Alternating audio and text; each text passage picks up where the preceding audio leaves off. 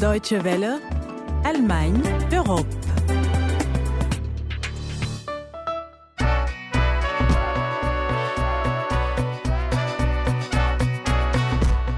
Guten Tag, l'âme. Bonjour à tous. Dimanche, les Turcs sont appelés aux urnes pour l'une des élections les plus disputées de l'histoire récente du pays. Et une élection qui sera suivie de près à l'étranger, car elle tourne aussi autour de thèmes qui concernent les voisins de la Turquie, conflit en Syrie et crise des réfugiés. Dans ce contexte, on va s'intéresser à la communauté turque d'Allemagne. Pour qui vote-t-elle et pourquoi? Ces voix-là peuvent-elles peser sur l'issue du scrutin? Élément de réponse dans un instant. Petit mais costaud, un dicton qui s'applique au village d'Ungersheim en Alsace, un village pionnier pour ce qui est de la transition énergétique. Reportage à suivre. Constance Venketse au micro, soyez les bienvenus.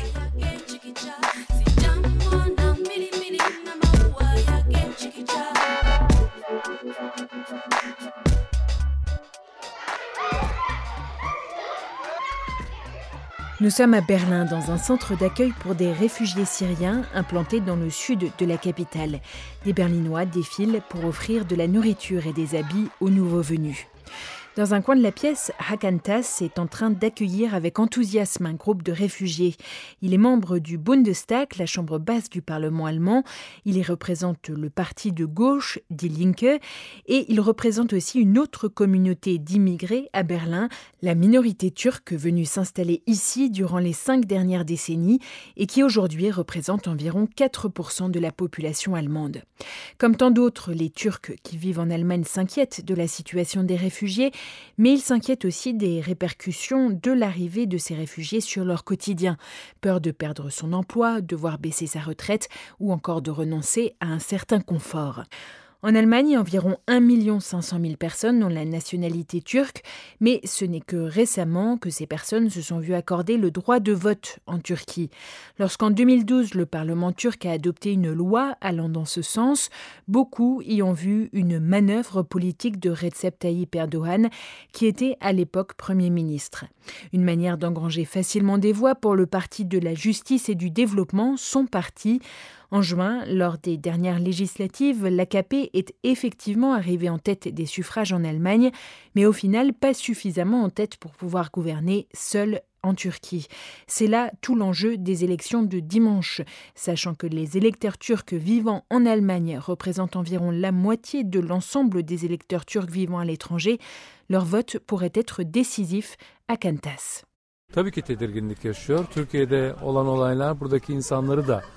Plus l'élection se rapproche, plus les gens sont nerveux et inquiets. La plupart des personnes qui vivent ici et ailleurs en Europe aspirent à une Turquie démocratique. Pourtant, l'AKP est arrivée en tête aux dernières élections. La diaspora turque en Europe est conservatrice.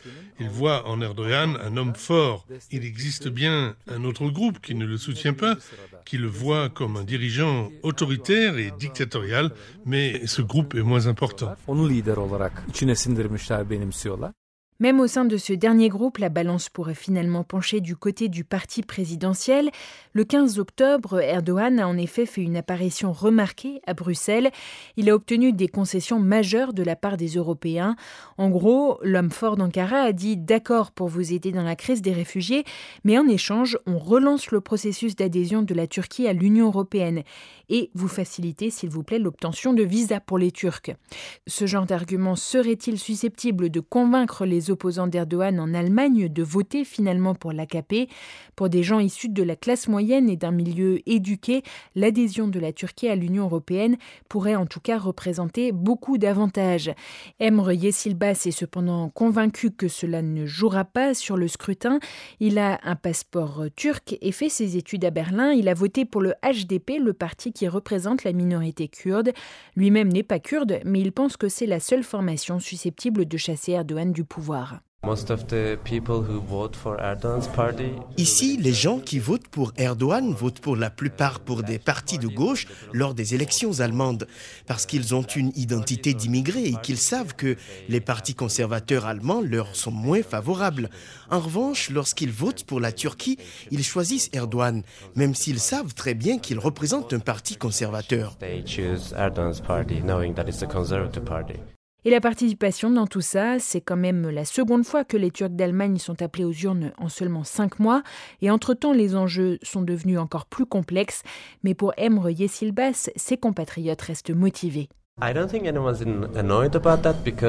Les gens sont plus frustrés qu'énervés. Frustrés à cause des récents attentats, à cause des morts. Donc pour eux, se rendre aux urnes, c'est important. C'est une manière d'afficher leur soutien. Quelle que soit l'issue des législatives de dimanche, elle pourrait avoir des répercussions à long terme pour les Turcs qui vivent en Allemagne. Pas sûr pour autant qu'ils changent leurs habitudes de vote.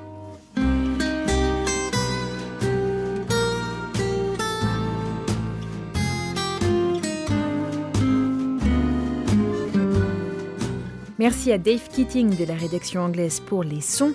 Une petite pause musicale avant de découvrir Ungersheim, un village à la pointe de la transition écologique.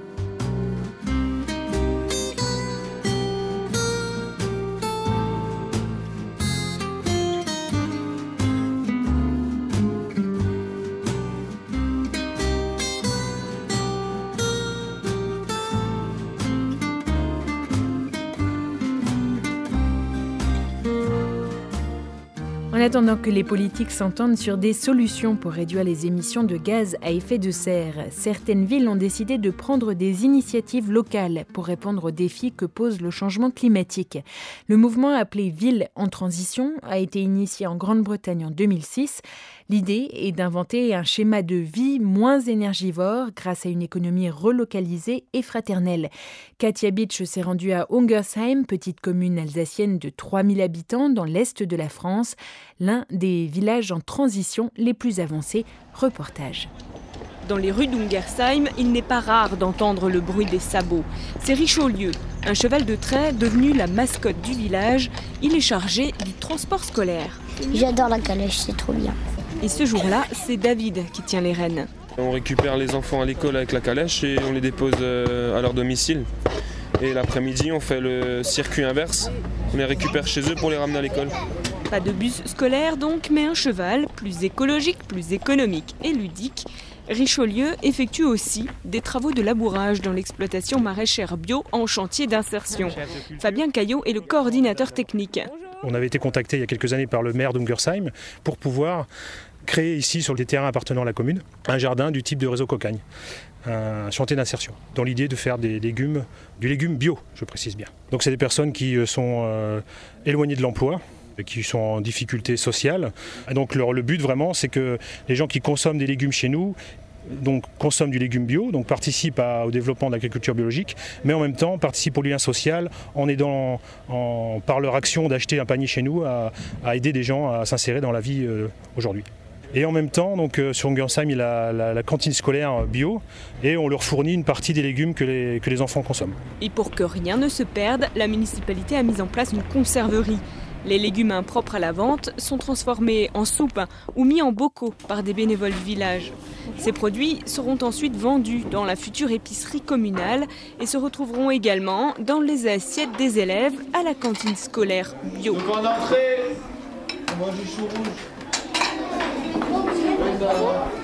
Mais la réalisation la plus ambitieuse se situe à quelques kilomètres.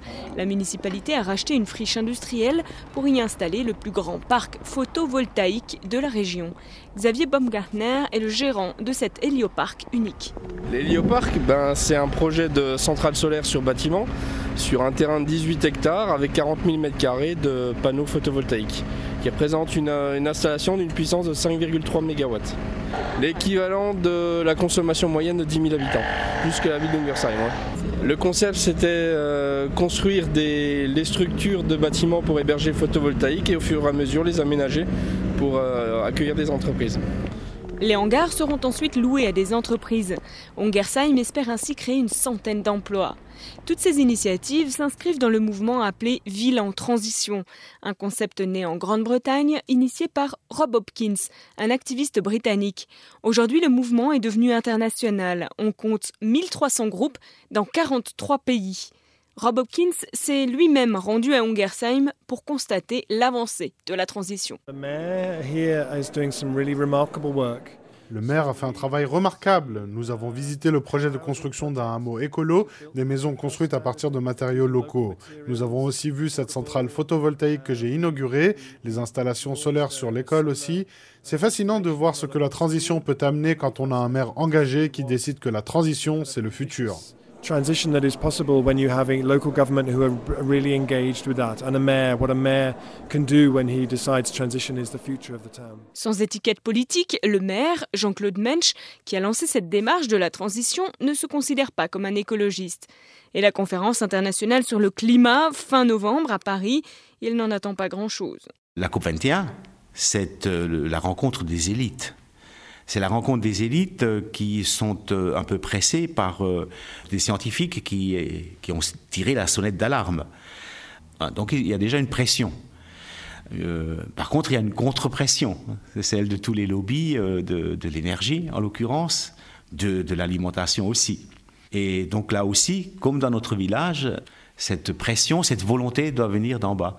Donc, à mon avis, rien ne se réglera à la COP21 s'il n'y a pas une forte pression de l'opinion. En attendant, la petite ville d'Ungersheim pourra bien devenir un modèle. Ces initiatives ont déjà attiré de nombreuses caméras et un film est en cours de tournage. Ich will zurück ins Paradies. Da war ich doch schon mal. Ich will zurück ins Paradies. So damals knapp vorm Sündenfall. Ich saß auf meiner Wolke und trank Champagner. Mein Gott, war das schön im Paradies bei dir. Katia Beach est allée se promener à Ungersheim pour nous montrer que la transition énergétique est possible, même à petite échelle. Si vous voulez réécouter ce reportage et ce magazine, direction la médiathèque sur notre site internet dw.com/français.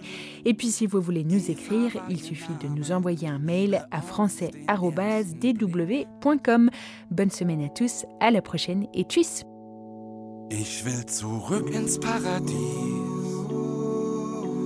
Da kommen wir doch her. Ich will zurück ins Paradies. Mein Gott, jetzt mach's mir nicht so schwer. Meine Harfe wird ich putzen den ganzen Tag.